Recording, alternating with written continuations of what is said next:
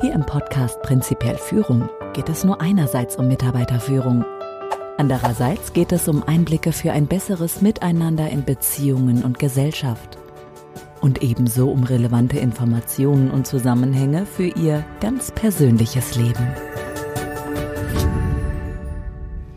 Hallo und herzlich willkommen zur Episode 11, die Ebenen der Wirklichkeit. Mein Name ist Klaus Goldbeck, ich freue mich, dass Sie zuhören, schön, dass Sie da sind. In dieser elften Episode erfahren Sie einerseits, was für mich den Unterschied zwischen Wirklichkeit und Realität ausmacht und andererseits, wie wir uns die Welt, in der wir leben, in ihren Grundstrukturen vorstellen können. Dabei differenziere ich unsere Welt in drei aufeinander aufbauende Ebenen. Jede dieser Ebenen verfügt über abweichende wie auch gemeinsame Gesetzmäßigkeiten. Es wird deutlich, dass in unserer Gesellschaft und somit auch in unseren Schulen fast ausschließlich das Wissen über die unterste und vielleicht noch ein klein wenig über die mittlere Ebene genutzt und vermittelt wird. Die aktuellen Probleme jedoch wie Kriege, Klimawandel, Überbevölkerung, Migration und Burnout aber gehen von der obersten Ebene aus und sind auch nur dann für uns steuerbar, wenn wir die jeweiligen ebenenspezifischen Gesetzmäßigkeiten berücksichtigen. Deshalb ist es äh, entscheidend, differenziert zu denken und bislang unberücksichtigte Fakten mit einzubeziehen. Das Wissen um die drei Ebenen der Wirklichkeit und ihrer grundlegenden Gesetzmäßigkeiten sorgt für mehr Ordnung und Klarheit im Verständnis unserer komplexen Welt. Es wird Ihnen dabei helfen, selbstständiger und unabhängiger zu denken, Ihrer persönlichen Entwicklung, Ihren persönlichen und beruflichen Beziehungen nutzen und aufzeigen, wo die Probleme der modernen Welt zu finden und zu lösen sind. Wir werden das Wissen um die Ebenen bereits bei den Themen Wahrnehmung und das Dramadreieck für eine differenziertere Perspektive relativ schnell im Anschluss nutzen. Beginnen wir mit der Klärung der Frage, was ist eigentlich der Unterschied zwischen Wirklichkeit und Realität? Bitte behalten Sie stets im Hinterkopf, das, was ich Ihnen hier anbiete, ist nicht die Wahrheit. Die kenne ich nämlich nicht. Es ist nur eine Sichtweise. Denn auch die Ebenen der Wirklichkeit sind nur ein Modell. Beachten Sie bitte ebenfalls, dass es auch mir bewusst ist, dass ich hier über Systeme rede und es somit stets auch Ausnahmen der hier benannten Regeln gibt. Für mich ist Realität das, was man anfassen, sehen oder messen kann, das, was an harten Fakten vorhanden ist, beispielsweise die Umwelt, die Natur. Wirklichkeit beinhaltet die Realität, geht aber über sie hinaus. Wirklichkeit ist das, was wirkt. Um das leichter zu verstehen, hilft eine Frage, die ich vor vielen Jahren von dem für mich wichtigsten Coach in meinem Leben gestellt bekam. Sein Name ist Jörg Gaske. Er fragte mich, wenn Wirklichkeit das ist, was wirkt, welche Wirklichkeit hat dann ein Traum? Ich wiederhole. Wenn Wirklichkeit das ist, was wirkt, welche Wirklichkeit hat dann ein Traum? Kennen Sie das auch? Sie werden morgens in einem seltsamen Gefühl wach. Sie hatten zuvor vielleicht geträumt und die Gefühle des Traums hallen nach dem Wachwerden noch in Ihnen nach. Oder betrachten wir mal Tagträume. So haben Menschen seit Jahrtausenden davon geträumt, fliegen zu können. Die Realisten hatten damals gesagt, das geht doch gar nicht. Menschen sind zu schwer dafür, auch fehlen ihnen sowohl die Federn als auch die Flügel. Aber glücklicherweise haben die Träumer sich davon nicht abschrecken lassen und sie haben weitergeträumt. Und seit rund 100 Jahren kann der Mensch fliegen. Vor kurzem erst hat Frankie Zapata auf einem Flyboard stehend den Ärmelkanal überquert. Das wäre sicher nicht geschehen, wenn nicht er und Generationen vor ihm den Traum vom Fliegen weitergeträumt hätten. Nun aber konkret zu den Ebenen der Wirklichkeit. Denn diese Ebenen beschreiben das, was wirkt. Dazu gehört natürlich auch die Realität. Dieses Modell ist ein entwicklungsgeschichtliches Modell. Ich habe es übrigens von dem bereits erwähnten Ken Wilber. Auch werde ich die von ihm genutzten Begriffe ebenfalls verwenden, weil uns die deutschsprachigen Begriffe für die Ebenen später Differenzierungsprobleme bereiten würden.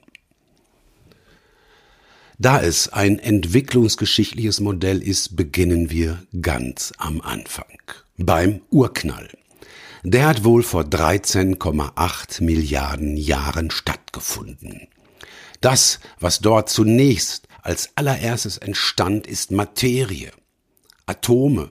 Später entstanden Moleküle, Sonnen, Planeten, Sonnensysteme, unser Universum, so wie wir es heute kennen. Bitte entschuldigen Sie, wenn ich hier nicht ins kleinste Detail gehe, denn es geht hier mir nicht um Genauigkeit, sondern vielmehr um Klarheit. Diese älteste Ebene, also die mit den Atomen, Sonnen und Planeten, nenne ich Physis. Physis wie Physik oder wie Materie. Auf dieser Ebene gelten die Gesetze, die wir in der Schule gelernt haben. Ein Stein und noch ein Stein sind zwei Steine. Wenn wir diese beiden Steine irgendwo hinlegen und in 100 Jahren wiederkommen, liegen da, sofern sie niemand weggenommen hat, immer noch zwei Steine. Das ist logisch. Auf der Ebene Physis gilt die Logik. Eins und eins ist zwei. Rund zehn Milliarden Jahre später entstanden die ersten Lebewesen zumindest hier auf der Erde. Und Lebewesen unterscheiden sich von Steinen. Lebewesen vermehren sich, Lebewesen werden geboren, Lebewesen sterben, Lebewesen benötigen im Gegensatz zu Steinen Nahrung und ganz bestimmte Umgebungsbedingungen, um überhaupt existieren zu können. Diese Ebene, die Ebene, wo das Leben stattfindet, nenne ich Bios. Bios wie Biologie oder Leben. Auf BIOS gelten zunächst identische Gesetzmäßigkeiten wie auf Physis. Ein Goldhamster und noch ein Goldhamster sind zwei Goldhamster. Allerdings gilt das nicht, wenn man den beiden Zeit gibt. Auch müssen wir auf BIOS, anders als auf Physis, für bestimmte Umweltbedingungen sorgen. Wenn also die beiden Goldhamster Männchen und Weibchen sind, werden es nach einigen Wochen und bei günstigen Umgebungsbedingungen mehr als zwei Goldhamster sein. Das aber nur, wenn die Umweltbedingungen stimmen, wenn die Temperatur für die Tiere passend ist und sie Nahrung und Wasser vorfinden oder andere Tiere ihnen nicht den Garaus machen. Dann werden aus zwei Goldhamster nach einiger Zeit ganz, ganz viele Goldhamster. Auf Bios kann also eins und eins auch ganz viele sein. Allerdings kann hier eins und eins auch null sein. Wenn die beiden beispielsweise nichts zu fressen haben, werden sie bereits nach recht kurzer Zeit nicht mehr da sein. Das, was auf Bios geschieht, ist nicht mehr logisch. Das, was auf Bios geschieht, ist biologisch. Sie sehen also auf Physis ist eins und eins immer zwei. Das ist Logik. Auf BIOS kann eins und eins ebenfalls zwei sein. Unter bestimmten Bedingungen kann auf BIOS eins und eins auch ganz viele oder sogar null sein. Das ist Biologik. Natürlich wirkt die Zeit auch auf Physis, allerdings nicht nach menschlichen Maßstäben. Wir wissen nämlich erst seit kurzem, und das auch nur aufgrund moderner Computertechnik, dass auch Sterne geboren werden und sterben können. Diese unvorstellbar großen Zeitmaßstäbe werden in unseren Betrachtungen deshalb aber keine Rolle spielen. Nun kommen wir bereits zur dritten und aktuell letzten Ebene, aber auch zur entscheidenden. Irgendwann vor rund zwei Millionen Jahren, also 13,6 Milliarden Jahre nach dem Urknall, sind wohl die ersten Gedanken entstanden. Woran ich das festmache? der Faustkeil. Ich meine, um ein Werkzeug nicht nur nutzen, sondern auch selbst herstellen zu können, das deutet auf die Fähigkeit des Denkens hin. Diese Ebene nenne ich, wie Wilber es ebenfalls tut, Noos. N wie Nordpol, zweimal O wie Otto und ein Siegfried am Schluss. Vier Buchstaben. Die Ebene Noos ist die Ebene des Geistes. Geist ist hier im Sinne von Gedanken gemeint. Das ist das, was ich gerne mit dem bewussten Intellekt bezeichne.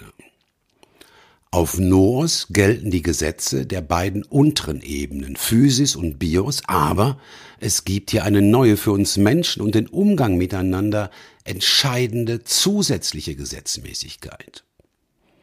Um das aufzuzeigen, gehen wir genauso vor, wie wir es bisher getan haben. Ein Gedanke und noch ein Gedanke sind zunächst zwei Gedanken. Das sind die Gesetze der Ebenen Physis. Das ist Logik, das ist logisch. Ich kann allerdings die beiden Gedanken auch vergessen. Dann ist ein Gedanke und noch ein Gedanke null. Allerdings können diese beiden Gedanken sich unter bestimmten Bedingungen auch gegenseitig befruchten und aus den beiden Gedanken kann ein ganz neues Gedankengebäude entstehen. Das sind die Gesetze der Ebene Bios. Das ist Biologik. Menschen sind aber nicht immer logisch. Das haben Sie bestimmt auch schon bemerkt.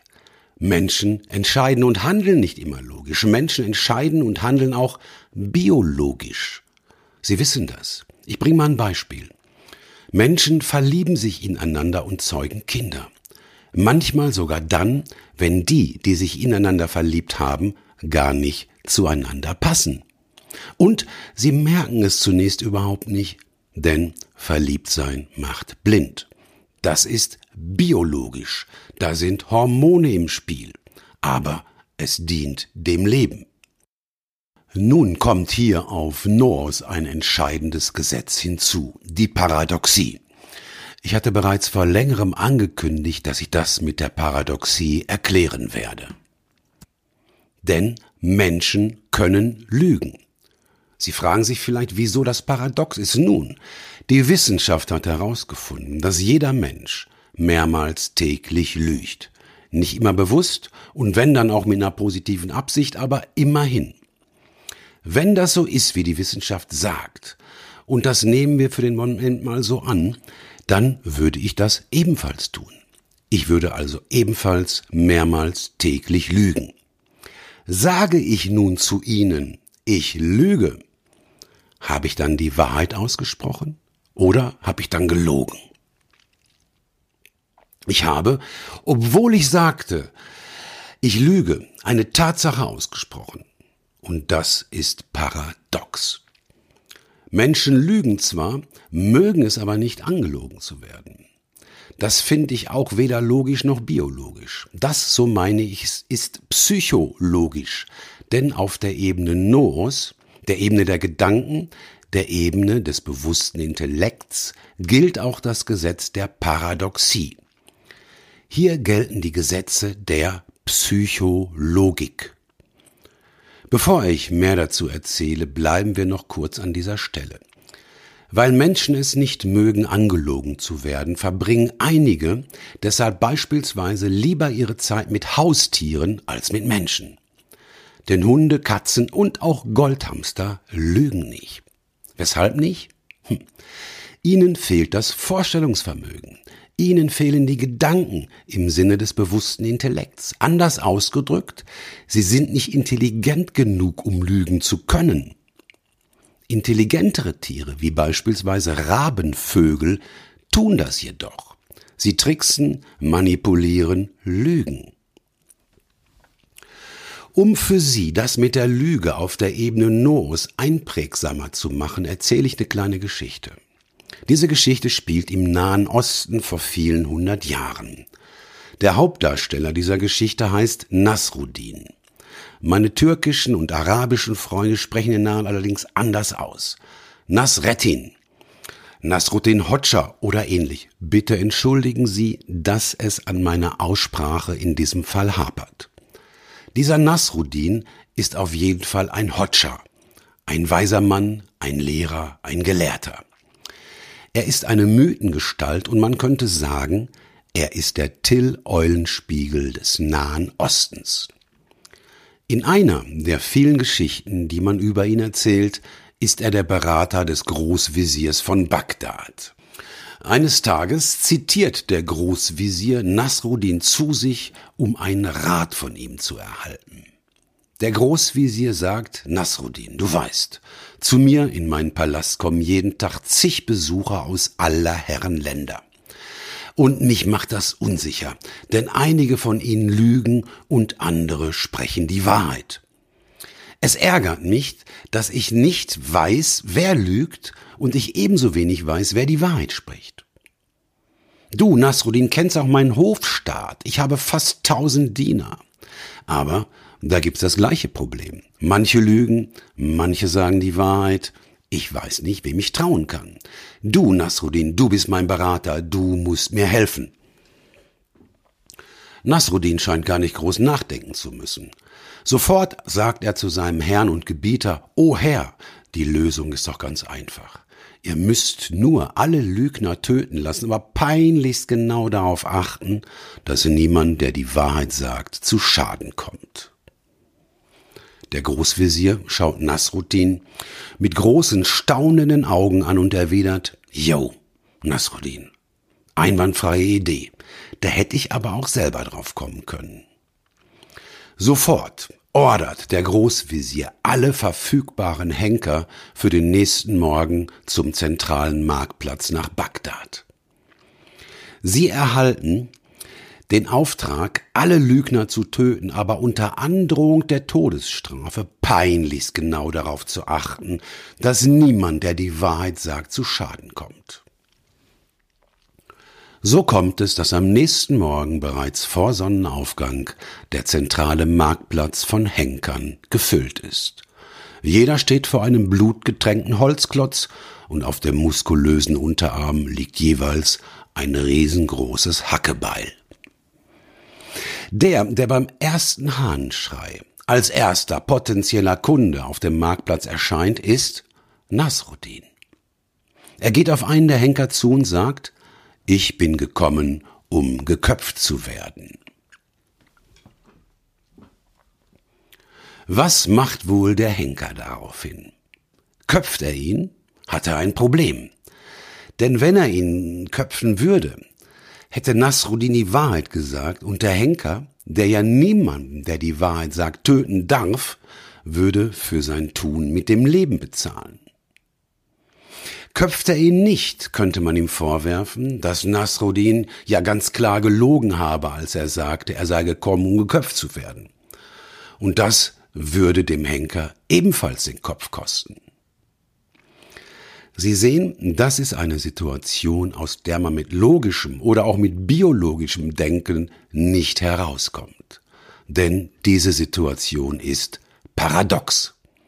Wir sind hin und her gerissen und kommen nicht weiter so wie auch oft in unserem richtigen Leben. Denn so sind wir Menschen, so ist die von uns gemachte Welt. Manchmal logisch, manchmal biologisch, manchmal psychologisch. Wir sind nämlich alles, was die Ebenen der Wirklichkeit hergeben. Wir wissen nur nicht, wer, wann logisch, biologisch oder psychologisch drauf ist. Würde man nun Menschen ausschließlich mit Logik begegnen, ich glaube, das ist klar, das kann gar nicht funktionieren. Wir müssen uns, den anderen, auch mit biologischen und psychologischen Gedanken und Handlungen begegnen. Zumindest dann, wenn wir uns mit Menschen verstehen, miteinander leben, uns weiterentwickeln und gemeinsam erfolgreich sein wollen. Paradoxie hat nämlich nicht nur Nachteile. Denn das Grundprinzip wirkt auf allen Ebenen der Wirklichkeit, in unserer gesamten Welt. Wenn Ihnen jemand Ihrer Meinung nach beispielsweise zu spontan ist und Sie ihn bitten, spontan zu sein, kann er nämlich gar nicht mehr spontan sein, denn Spontanität mit Aufforderung oder Ankündigung kann alles. Nur, sie kann dann nicht mehr spontan sein. Wir gehen, um mehr Klarheit zu schaffen, die Ebenen anhand von Beispielen durch. Fallen Sie beispielsweise in einen Sumpf, aus dem Sie sich selbst nicht befreien können, haben Sie ein echtes Problem. Sie brauchen Hilfe. Sie brauchen jemanden, der auf festem Boden steht und Ihnen die Hand reicht, damit er Sie aus dem Sumpf ziehen kann. Das ist logisch. Sie als Körper gehören der Ebene Bios an, der Sumpf der Ebene Physis. Hier gelten Logik und Biologik. Hier kann ein Mensch einem anderen Menschen helfen. Ebenso, wenn es in einem Land auf dieser Erde eine Naturkatastrophe gibt, Menschen verschüttet sind, nichts zu essen haben und über kein sauberes Trinkwasser verfügen. Da können, da finde ich, müssen wir einander helfen. Und das, so glaube ich, haben Menschen schon immer getan. Und nur deshalb wird unsere Spezies bis heute überlebt haben. Bei Problemen auf Physis und auf Bios können wir tatsächlich einander wirksam helfen. Auf Noos ist das leider anders. Aber das hat unser Urmensch noch gar nicht bemerkt. Um das zu bemerken, benötigen wir nämlich unseren Verstand, unseren bewussten Intellekt. Darüber muss man erstmal reflektieren, darüber muss man erst einmal nachdenken. Wenn Menschen zu mir zum Coaching kommen und mich um Hilfe bitten, bitte beachten Sie, wir befinden uns hier auf der Ebene Noors. Denn wer zu einem Coach geht, steht zumeist vor keinem physikalischen und auch keinem, vor keinem biologischen Problem. Also, wenn jemand zu mir kommt und mich um Hilfe bittet, sage ich, dass ich ihm gar nicht helfen kann. Das führt allerdings oft zu Irritationen. Deshalb schließe ich an, auch wenn ich Ihnen nicht helfen kann, kann ich Ihnen Werkzeuge anbieten, mit denen Sie sich selbst helfen können. Das sage ich, weil Menschen mit Herausforderungen auf Nos sich in rund 80 Prozent der Fälle vorwiegend selber helfen können. Sie müssen sich nämlich, und das können sie mit den richtigen Werkzeugen auch, paradoxerweise nur am eigenen Schopf aus dem Schlamassel ziehen. Bei einem physikalischen Sumpf, in den ein biologisches Lebewesen fällt, geht das natürlich nicht. Auf Noos aber schon. Und wenn Sie dazu bereit sind, funktioniert das sogar. Fast immer. Natürlich nicht immer, weil wir Menschen Systeme sind und im Bereich der Systeme gibt es nun wirklich gar nichts, was zu 100 Prozent funktioniert. So einfach, dass es Patentrezepte geben könnte, ist die Welt und auch der Mensch eben nicht. Ebenso verhält es sich, zumindest aus meiner Sicht, mit sogenannten Suchtkranken, mit beispielsweise Alkoholikern. Bitte denken Sie jetzt nicht, dass ich Suchtkranke verurteile. Nein, das tue ich nicht. Für mich sind sie genauso wichtig und wertvoll wie ich selbst und jeder andere Mensch auch. Ich habe einige Alkoholiker in meinem Leben kennengelernt, trockene und nasse. Bei den Trocknen fiel, wenn sie mir ihre Geschichte erzählen, allerdings auf, dass, als sie noch soffen, niemand ihnen helfen konnte. Sie mussten schon einen bestimmten Leidensdruck in sich selbst erleben. Es ist in ihrem Leben nämlich immer etwas passiert, was sie unter Druck setzte, etwas, was sie zu einer Entscheidung zwang. Denn wer übermäßig trinkt, sieht das im Moment als Lösung. Zumindest sein Urmensch sieht das so. Und solange der sich wohlfühlt, macht er weiter damit. Auch dann, wenn der Verstand einsichtig ist. Dieser hat allerdings offensichtlich bei uns Menschen im Moment noch recht wenig zu sagen. Oft leiden auch die Partnerinnen oder Partner von Alkoholikern unter dem Alkoholkonsum. Sie möchten ihnen deshalb gerne helfen, wissen aber oft nicht, dass sie es gar nicht können. Sie werden sogenannt co-abhängig. Ihnen ist oft nicht bewusst, dass sie gar nichts tun können, denn das Problem des Alkoholikers ist, so zumindest meine ich, auf Noos zu finden. Und hier kann man sich nur selbst aus dem Schlamassel ziehen. Da wir aber hauptsächlich von unseren Urmenschen in den Rucksäcken beeinflusst und gesteuert werden, scheint zurzeit noch ein geeigneter Leidensdruck für unsere Entwicklung erforderlich zu sein. Wie will denn auch der bewusste Intellekt stärker als das Unbewusste sein können?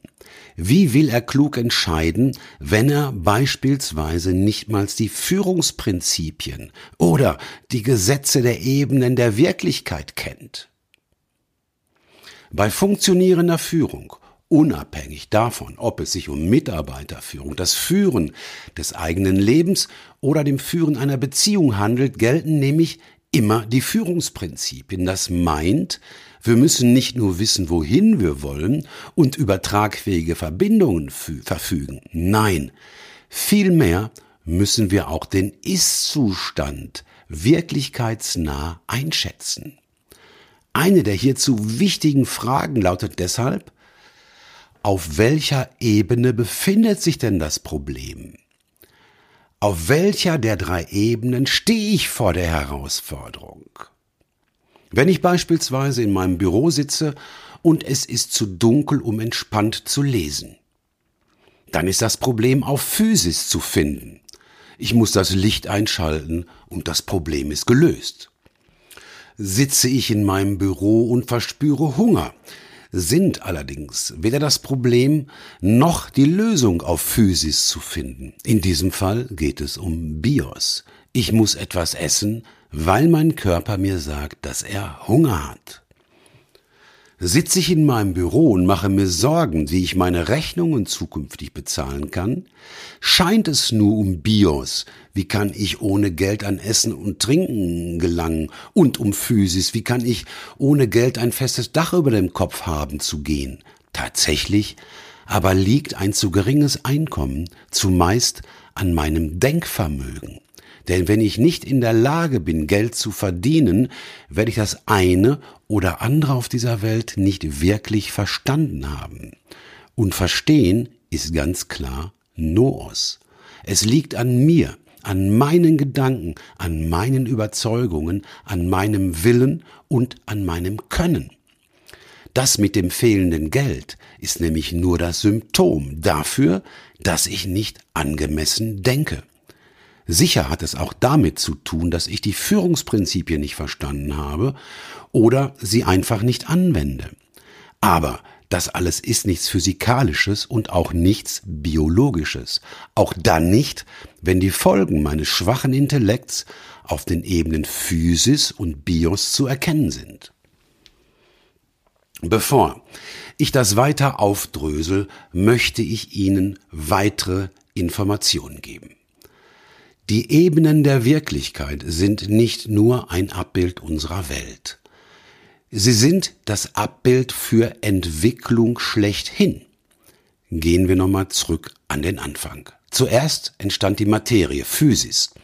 Diese Ebene ist konkret. Alles, was es hier gibt, können wir sehen, anfassen und wenn nicht, zumindest wiegen oder irgendwie anders messen. Das ist so etwas wie Hardware. Als nächstes entstand die Ebene Bios, das Leben, die Biologie. Hier ist ebenfalls noch alles recht konkret. Ich sage Weichwehr dazu. Beides, Hardware wie Steine und Weichwehr wie Goldhamster, können wir sehen und anfassen. Auf der Ebene Noos ist das anders. Gedanken und Überzeugungen können wir weder sehen noch anfassen, noch wiegen, noch konkret messen. Diese Ebene ist abstrakt. Hier gilt deshalb, die Grenzen unserer Sprache sind die Grenzen unserer Welt. Das ist so etwas wie Software. Um das mit dem Abbild der Entwicklung zu verdeutlichen, betrachten wir die Entwicklung der Zahlungsmittel. Ganz früher wurde ein Schwein vielleicht gegen zwei Ziegen getauscht. Da diese Zahlungsmittel nur aufwendig zu transportieren sind, kam man auf den Gedanken, Wertgegenstände wie Gold, Edelsteine oder ähnliches als Zahlungsmittel zu verwenden. Dann wurden die ersten Münzen geprägt. Auch die hatten noch einen echten, einen konkreten Wert. Aber auch sie waren relativ schwer. Der nächste Schritt in der Entwicklung der Zahlungsmittel waren beglaubigte Papiere, bei deren Vorlage an einer bestimmten Stelle diese wieder in Münzen getauscht werden konnten. Von dort an war es nur noch ein kleiner Schritt bis zum Papiergeld. Papiergeld bietet keinen konkreten Gegenwert. Man muss an seinen Wert glauben. Aber nicht nur einer allein. Alle Beteiligten müssen an den Wert des Papiergeldes glauben. Denn wer würde konkrete Produkte wie Lebensmittel, Autos oder Häuser gegen ein Bündel wertloses Papier tauschen wollen? Und heute besteht unser Geld kaum noch aus Papier. Heute ist Geld eine Zahl auf einem Computerbildschirm. Das ist Entwicklung vom Konkreten zum Abstrakten. Früher waren selbst die Götter Statuen aus Holz, Metall oder Stein. Dann waren es irgendwann nicht mehr viele Götter, sondern nur noch einer. Der hatte zunächst allerdings einen Namen. Heute ist Gott abstrakt und namenlos. Das ist Entwicklung vom Konkreten zum Abstrakten. Früher spielten Kinder und Jugendliche im Wald oder auf der Straße, heute im Internet. Und dieses Internet basiert natürlich ebenfalls auf Entwicklung. Denn wie hat es mit der Technik angefangen? Große Zahnräder und Wellen aus Holz, von Wasser oder Wind angetrieben. Dann kam der Maschinenbau. Auch da kann man noch alles sehen und anfassen. Dann kam die Elektrotechnik mit Kabel und Schaltern, die man sehen konnte. Das mit dem Anfassen sollte man sich jedoch bei der Elektrotechnik zunächst einmal überlegen. Erst anschließend wurden die Computer entwickelt. Damals, zu Beginn, nutzte man anstelle eines USB-Sticks übrigens noch Lochkarten, die man ebenfalls sehen und anfassen kann. Die Software heute kann man weder wiegen noch anfassen noch sehen, aber sie wirkt. Sie wirkt so wie unsere Träume und Visionen. Ihre Wirkung ist nicht zu verleugnen. So ist es auch mit Noos. Gedanken sieht man nicht, aber sie haben eine Wirkung.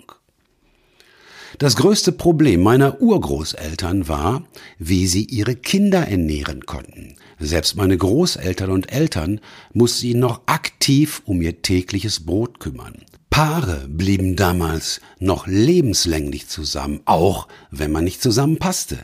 Hier ging es um Bios, nicht um Selbstverwirklichung. Damals gab es auch so gut wie keine Psychologen und erst recht gab es keine Coaches.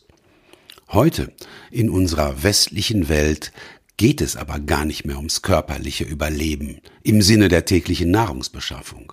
Heute finden sich unsere Probleme auf Noos. Heute gibt es unzählige Psychologen und es sind aufgrund der vielen psychischen Erkrankungen noch viel zu wenige. Auch das Coaching boomt erst seit wenigen Jahren. Ich hoffe, ich kann mit meinen Worten deutlich machen, dass Entwicklung immer eine Richtung hat.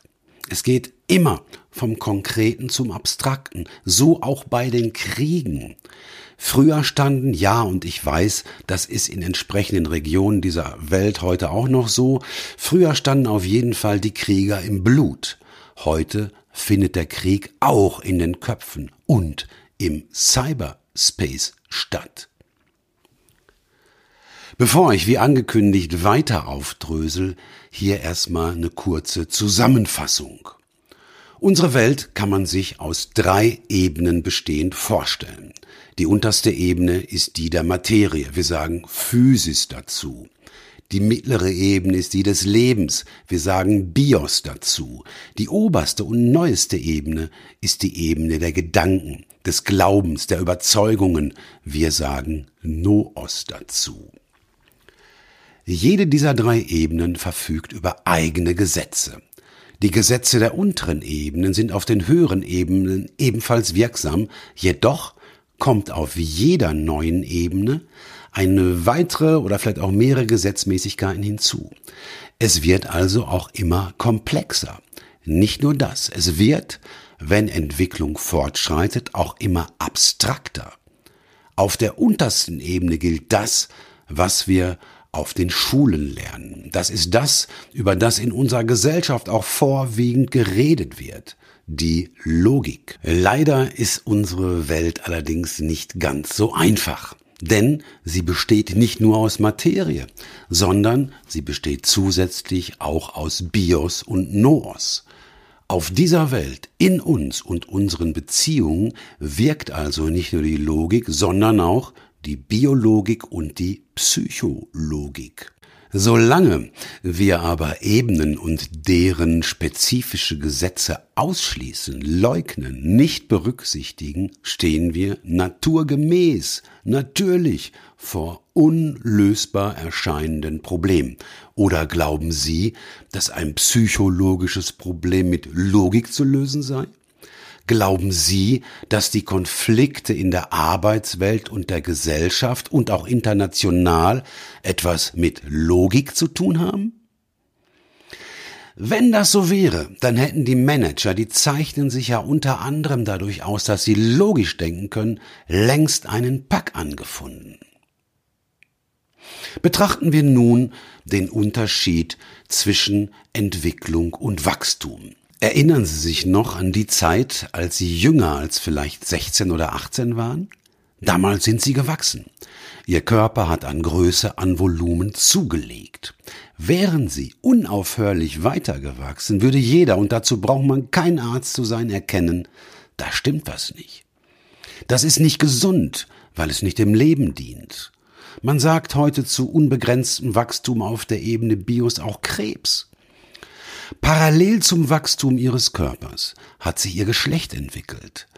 Das war aber wahrscheinlich schon zu Zeiten, als ihr Wachstum noch im Gange war. Sie merken, bis jetzt sind wir auf Bios. Nachdem das Wachstum und die Veränderung auf Bios abgeschlossen waren, vielleicht auch schon etwas eher, haben sie sich nur noch entwickelt. Sie haben ihren Geist entwickelt und das ist Noos. Wenn sie sich auf Noos gut entwickelt haben, dient das auch ihrem Schutz, ihrem Überleben und auch ihren Nachkommen. An dieser Stelle möchte ich doch nochmal die beiden Begriffe Mut und Demut einbeziehen. Als ihr Körper noch wuchs und ihre Geschlechtlichkeit sich noch entwickelte, brauchten sie Demut.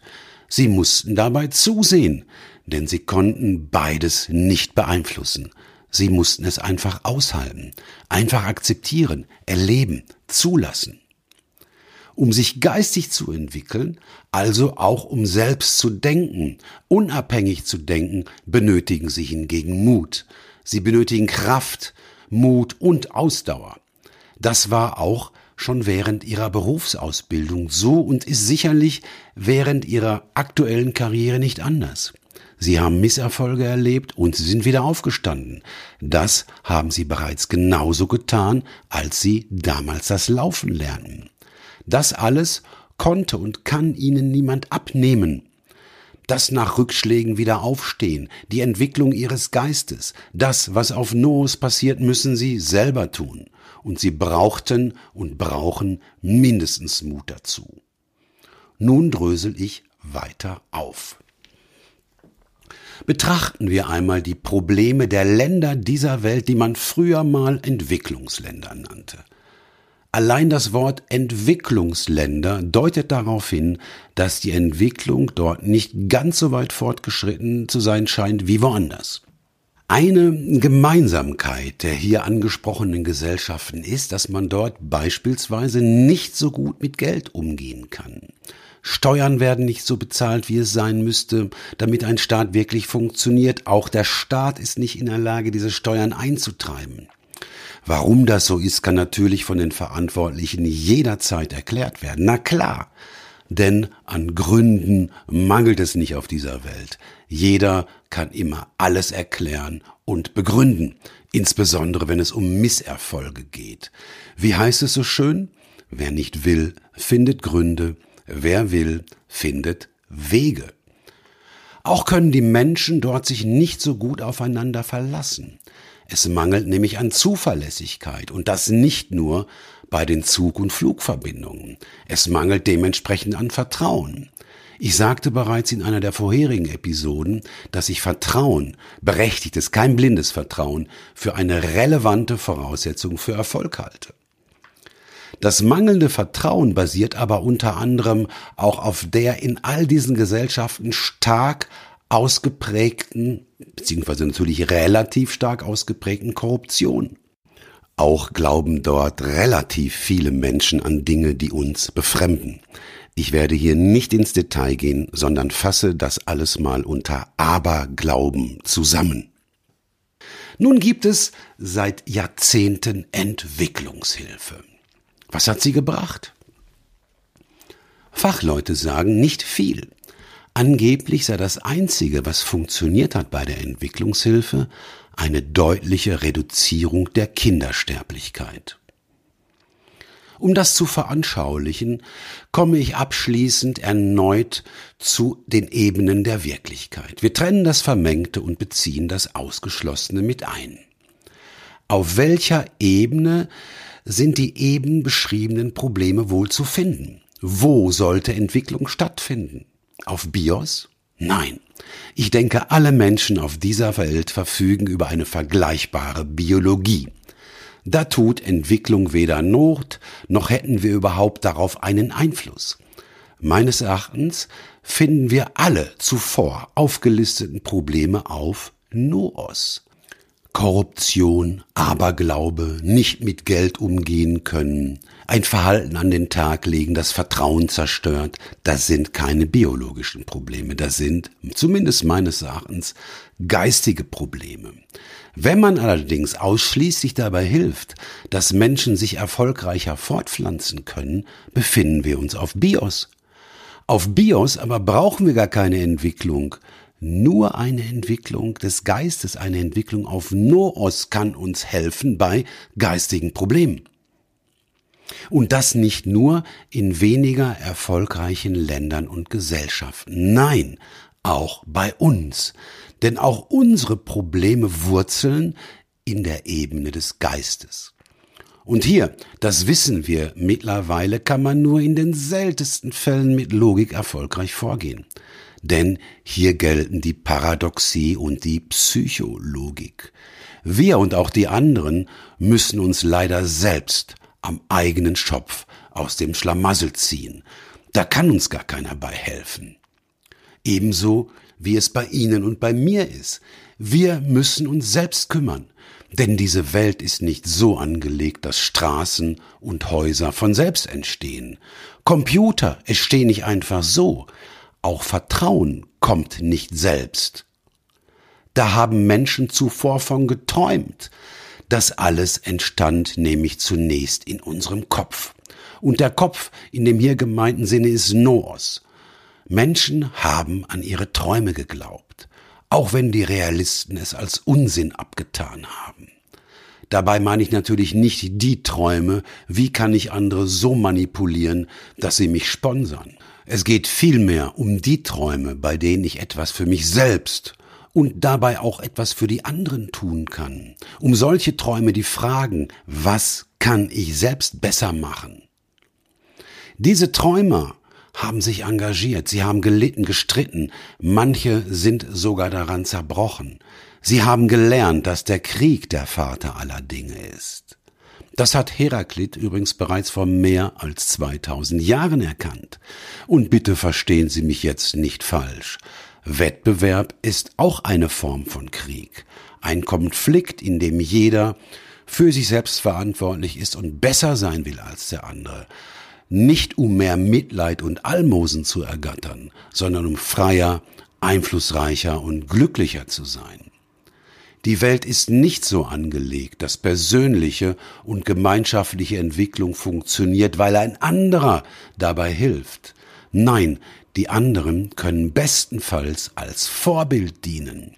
Sie können ihre Gedanken mit den anderen teilen, so wie ich das hier tue.